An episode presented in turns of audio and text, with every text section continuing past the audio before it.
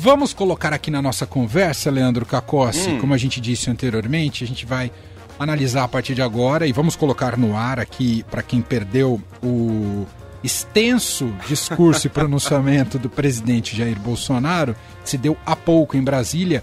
Quem acompanhou de perto esse discurso e vai analisar aqui com a gente, mas eu já queria colocar ele na conversa, é o nosso repórter de política do Estadão e colunista aqui da Rádio Dourado, Felipe Frazão. Oi, Frazão, boa tarde, você tá bem, meu caro? Olá, Emanuel, Leandro, tudo bem com vocês? Tudo certo. Tudo certo aqui em Brasília. Maravilha, obrigado por poder participar aqui com a gente, Frazão. Ia falar para você sentar numa cadeira que você vai ouvir um discurso muito longo agora, viu? Para você não ficar cansado. A gente vai colocar aqui o discurso há pouco feito pelo presidente Jair Bolsonaro. Havia uma ampla expectativa sobre esse discurso, quais sinais ele daria nesse discurso, se admitiria a derrota nas urnas nesse último domingo. Eu vou colocar aqui a íntegra para ouvirmos juntos e na sequência a gente comenta com a participação do Felipe Frazão. Vamos lá. Quero começar agradecendo os 58 milhões de brasileiros que votaram em mim no último dia 30 de outubro. Os atuais movimentos populares são fruto de indignação e sentimento de injustiça de como se deu o processo eleitoral. As manifestações pacíficas sempre serão bem-vindas.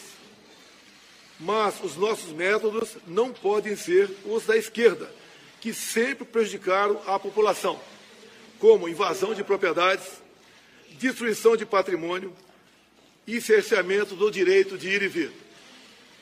A direita surgiu de verdade em nosso país. Nossa robusta representação no Congresso mostra a força dos nossos valores Deus, pátria, família e liberdade. Formamos diversas lideranças pelo Brasil. Nossos sonhos seguem mais vivos do que nunca. Somos pela ordem e pelo progresso. Mesmo enfrentando todo o sistema, superamos uma pandemia e as consequências de uma guerra. Sempre fui rotulado como antidemocrático e ao contrário dos meus acusadores, sempre joguei dentro das quatro linhas da Constituição.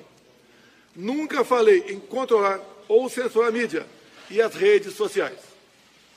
Enquanto presidente da República e cidadão, continuarei cumprindo todos os mandamentos da nossa Constituição. É uma honra ser o líder de milhões de brasileiros que, como eu, defendem a liberdade econômica, a liberdade religiosa, a liberdade de opinião, a honestidade e as cores verde e amarela da nossa bandeira. Muito obrigado. Muito bem, ouvimos então a íntegra do discurso feito, do pronunciamento há pouco feito pelo presidente Jair Bolsonaro em Brasília, no Palácio da Alvorada, onde está ainda o Felipe Frazão. Frazão, uma ampla expectativa para esse discurso, até porque havia uma escalada, né? Há uma escalada dessas manifestações pelo país, com bloqueio de estradas e vias, uma reação importante, né, da justiça e também dos governos estaduais, e tinha-se a noção de que a, a fala do presidente seria fundamental para interromper, né, essa baderna que tem tomado o país. E eu queria começar te perguntando isso. O pronunciamento do Bolsonaro consegue ajudar a frear uh, essa, esse caos que tem se instalado em vários pontos do país, Frazão? Esse era o esperado, né, Manuel? Como você falava, que esse pronunciamento do presidente eh, ajudasse a pacificar um pouco os pontos de tensão, principalmente nas estradas, uma mobilização de apoiadores deles, que não aceitam o resultado das eleições, que falam em intervenção militar, que, portanto, tem um teor golpista. E que são não somente caminhoneiros, né? Alguns sim, vários deles com suas carretas, mas também apoiadores eh, que estão bloqueando as estradas nas proximidades quando elas passam perto de cidades, inclusive fazendeiros também, muitos eh, movimentos do agronegócio, muitos integrantes, produtores rurais, que sempre foram um núcleo de apoio ao presidente, além de uma ala mais extremista dos caminhoneiros estão fazendo essa mobilização e bloqueando o trânsito. As palavras do presidente, Emanuel, foram, além de ser um discurso muito curto, né, ele fez um discurso sem falar diretamente contra essa manifestação, sobretudo esses atos é, que estão atrapalhando a vida da população. Ele disse só que não acha que as manifestações são bem-vindas desde que pacíficas. E aí ele faz um sinal claro de apoio a que seus eleitores se manifestem contra o que ele considera é, uma injustiça. Ele sempre se coloca nesse papel de vítima. E também diz que isso é fruto de uma indignação dos seus eleitores. Os eleitores que aceitaram, votaram no presidente e concorreram dentro das regras do jogo e foram derrotados, mas estão indignados com o que o presidente diz ser uma mobilização do sistema contra ele. Esse discurso dele é reiterado. Lembrar que que ele falou já tentou acusar fraude nas urnas eletrônicas, não conseguiu provar. Acusou os institutos de pesquisa de tentarem favorecer o candidato que liderou durante tanto, toda a campanha as intenções de voto e foi vitorioso, Luiz Inácio Lula da Silva. Depois tentou acusar um, uma suposta sabotagem direta à campanha dele de rádios que não teriam veiculado a propaganda como devida. E isso também não foi adiante. Não, a campanha não conseguiu comprovar as acusações que fez à Justiça Eleitoral. A despeito disso tudo, o presidente segue com esse discurso e reconhece as atitudes de seus apoiadores como um ato de indignação. Só que ele também faz um pequeno, uma pequena concessão à ordem, para não ser, claro, acusado de incentivar isso. O silêncio dele, até hoje, Emanuel, passou praticamente dois dias. É, quando ele falou, já passavam de 44 horas de silêncio, e ele vem falar, é, e ele acaba dando uma declaração é, de que não pode se usar os mesmos métodos da esquerda, como invasão de propriedade e nem bloquear o direito de ir e vir das pessoas. Isso foi o máximo que ele conseguiu fazer de concessão e muito indiretamente, sem falar abertamente para que, sem pedir que seus apoiadores desocupem as estradas, desbloqueiem as estradas que estão atrapalhando a economia do país, estão atrapalhando a, a vida da população. Muitas pessoas doentes que precisam se deslocar para hospitais. Há relatos disso é, pipocando nas redes sociais, a gente tem acompanhado, então estão tendo a vida atrapalhada, sobretudo em alguns estados é, do centro-oeste e da região sul, como a, a, grave situação em Santa Catarina, que é o estado é, que tem, dá as melhores votações ao presidente Jair Bolsonaro desde 2018. Emanuel e Leandro. Frazão, me chama a atenção também nesse discurso que em nada ele foi muito direto e enfático, por exemplo, ele não admite que foi derrotado, não faz nenhuma menção à vitória do Lula, não nem deseja ao governo nem, de, ao go... nem a transição de governo, nem né? a transição de governo, mas ele exalta a direita, que a direita, segundo ele, é, mostrou força, intensidade nessas eleições. A gente pode entender essa valorização da direita como uma admissão da derrota é, e, uma maneira de valorizar, ainda que derrotados, mostrar que ainda está tá presente no jogo político, Frazão? É uma forma de o Bolsonaro se colocar como ele fala, eu sou o líder, né? Ele usa essa palavra, Emanuel e Leandro, em um determinado trecho. Ser o líder da direita. Ele diz que a direita se estabeleceu de fato no país.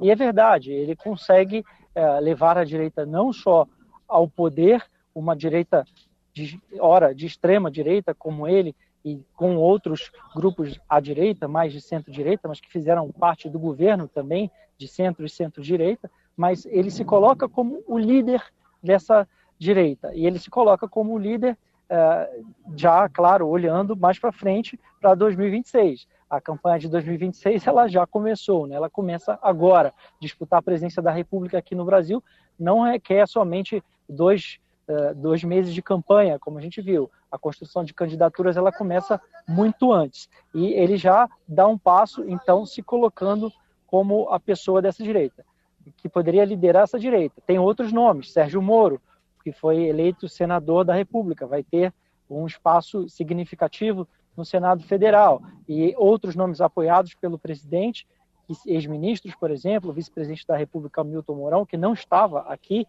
e já antes começou a tratar de sua transição com o Geraldo Alckmin, o vice-presidente eleito, ex-governador de São Paulo, ainda na segunda-feira, e o presidente Bolsonaro não. Ele uh, vai e se coloca, a despeito também de outros governadores de direita que se elegeram em primeiro turno, inclusive, como Romeu Zema e Ronaldo Caiado. Então tem uma disputa e ele se coloca aí. De fato, ele tem uma capacidade, a quantidade expressiva de votos, a sua base, seus apoiados eleitos para o Congresso, não só para o Senado, como para a Câmara dos Deputados, e ele também eh, tem toda a fortíssima presença maior de um líder popular no país nas redes sociais. Quer dizer, ele teria condições, se quisesse, de liderar essa direita.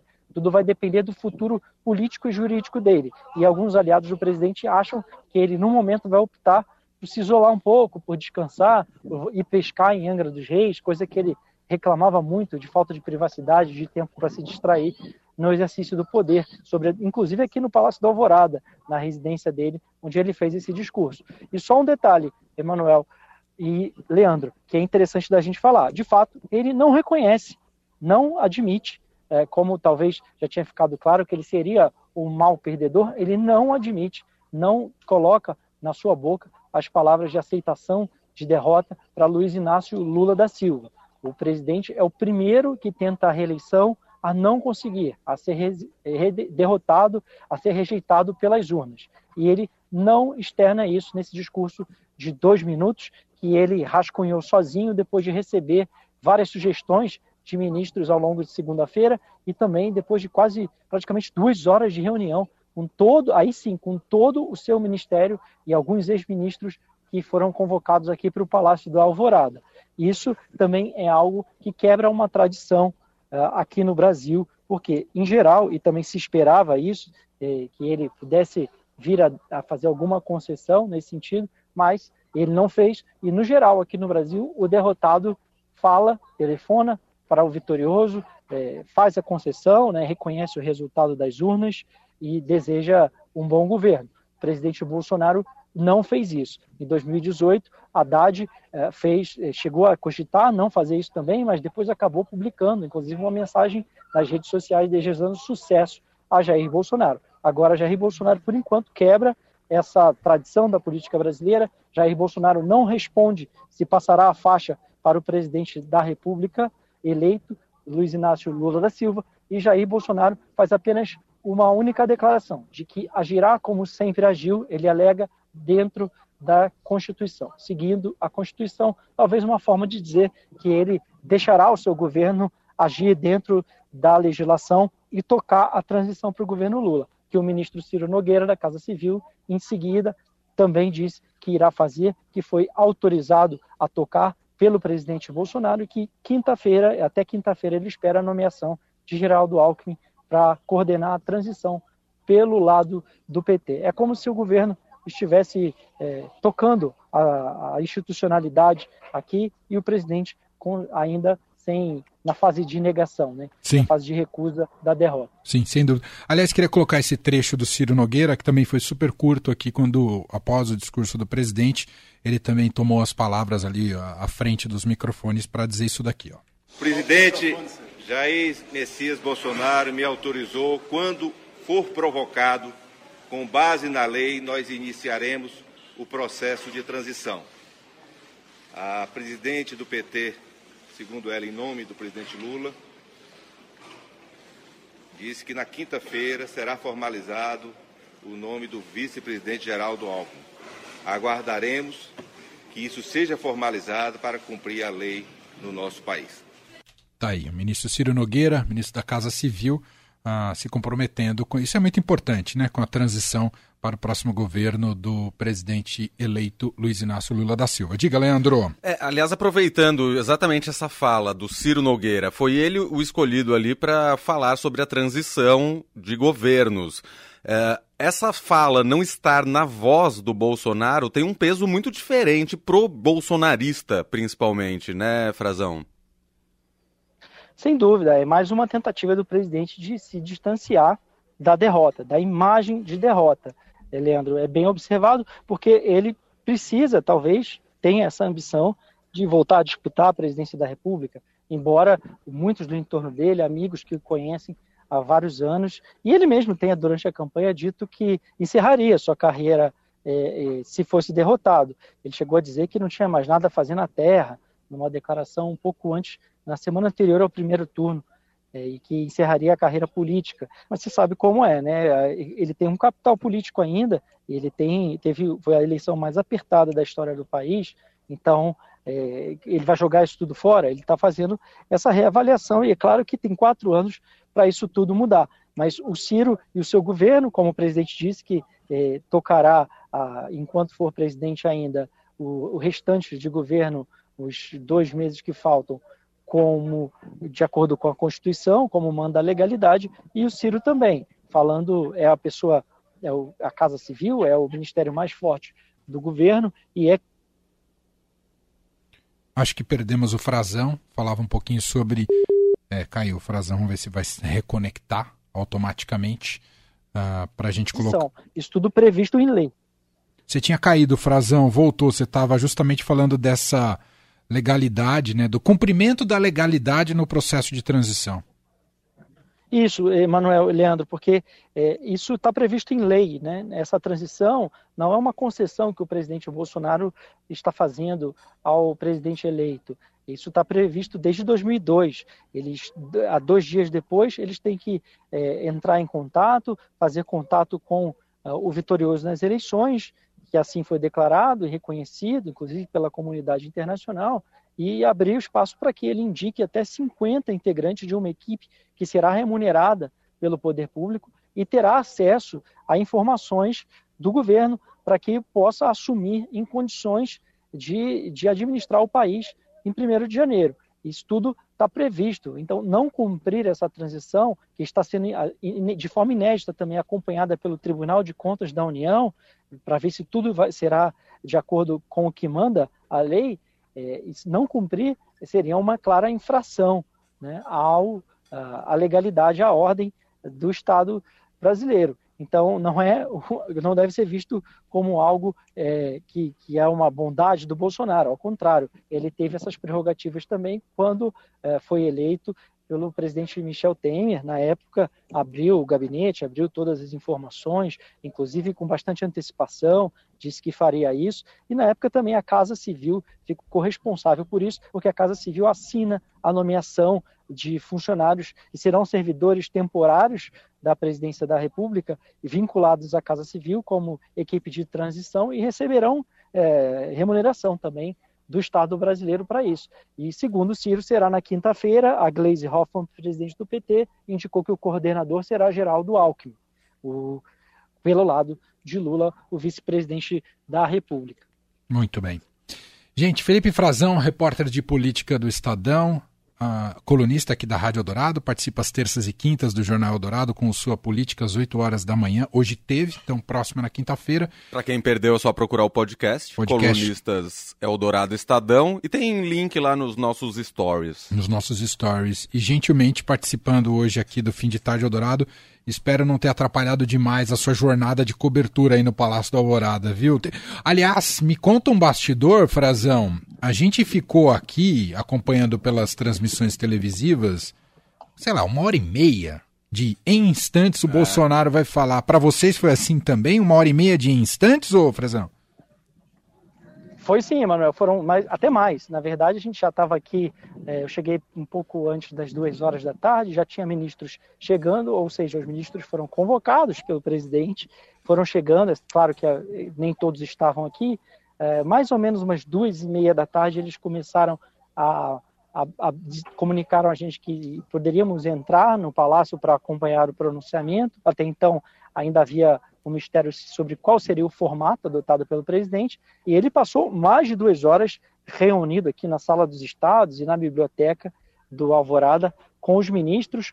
Aqui também estavam alguns parlamentares eleitos, eh, como o Hélio, o Hélio Negão, o Hélio Bolsonaro, é, que é um, uma pessoa que está sempre ali como papagaio de pirata do presidente, é um aliado dele, né, sai em todas as fotos, está sempre com ele. O Eduardo Bolsonaro, filho do presidente, era o único filho que estava aqui, não estavam Flávio Bolsonaro, senador que coordenou a campanha, nem Carlos Bolsonaro. Também não estavam aqui os comandantes militares, não apareceram para a fotografia, somente o ministro da Defesa, da ala militar é, mais direta, né? mas havia outros ministros militares, claro, como Augusto Heleno, Luiz Eduardo Ramos, todo o ministério presente, é a exceção dos ministros, dos comandantes das Forças Armadas, mas todo o ministério presente, alguns ex-ministros também presentes, e o ministro Paulo Guedes, depois desse tempo todo que o presidente passou lá reunido, mais de duas horas, o ministro Paulo Guedes foi quem puxou as palmas aí, que talvez eh, nossos ouvintes, quem nos acompanha, deve ter ouvido na transmissão. Foi ele que bateu palmas ali para o presidente da República e a gente insistindo, insistindo né, perguntando se haveria uh, protocolo da passagem de faixa presidencial, ele virou as costas e saiu sem responder, mas estava até meio sorridente quando chegou e disse que a imprensa vai sentir falta do governo dele. Muito bem. Frazão, meu caro, brigadíssimo mais uma vez aqui pela participação. A gente sabe que tem sido tudo muito intenso, mas será assim até terminar a transição. Esperamos que com menos menos balbúrdia nas ruas e rodovias pelo país. Um abraço, meu caro. Eu que agradeço. Um abraço para vocês, bom fim de tarde, é sempre um prazer. Valeu. Tchau, tchau. É isso, tá aí. Felipe Frazão.